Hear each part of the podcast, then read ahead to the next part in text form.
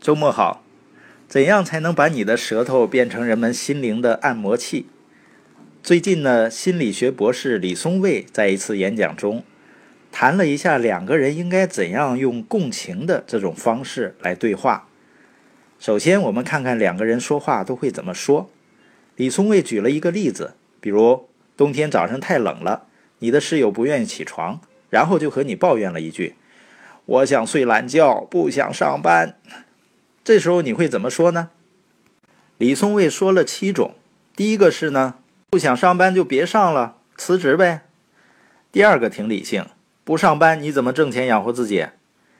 第三个是，你跟我说这个有什么用？我又不是你老板。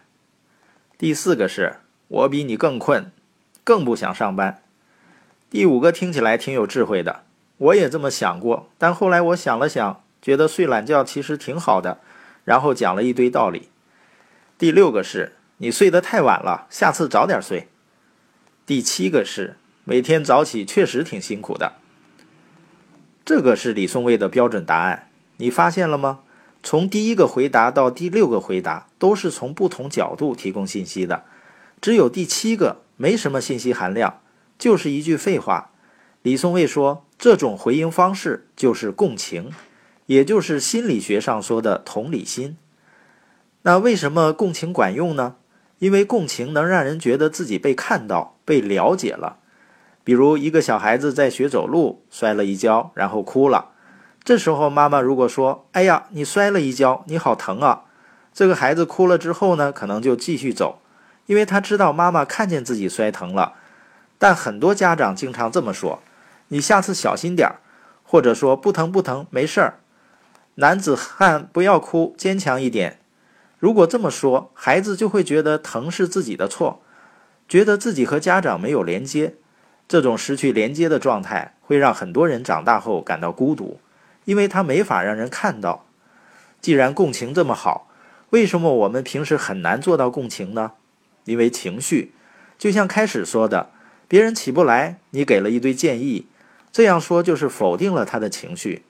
但平常我们会经常这么跟对方沟通，因为我们真的觉得能帮到对方，所以其实共情的核心在于你面对这些情绪的时候，同时还能坐得住。举个例子，太太看到别人家买车了，就和先生说某某家换了一辆新车，然后叹了口气。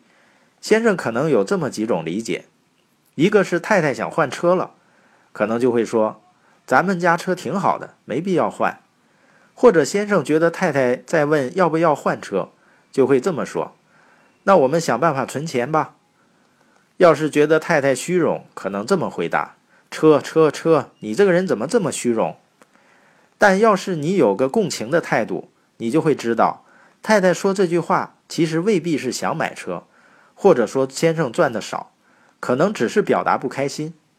如果你觉得他在表达不开心，就直接回应这种情绪，说。哎，我知道，或者说我知道你有点不高兴了，你把这种情绪说出来就行了，没有必要真的买车。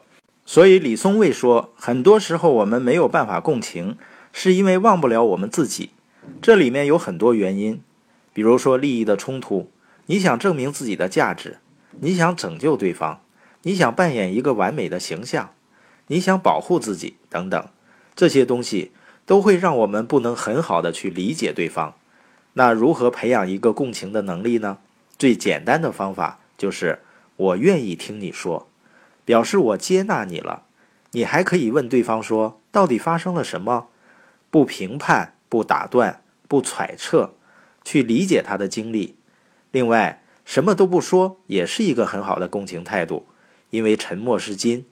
但共情绝不是让你去表演。因为共情不是为了去操纵对方，而是为了更好的去理解对方。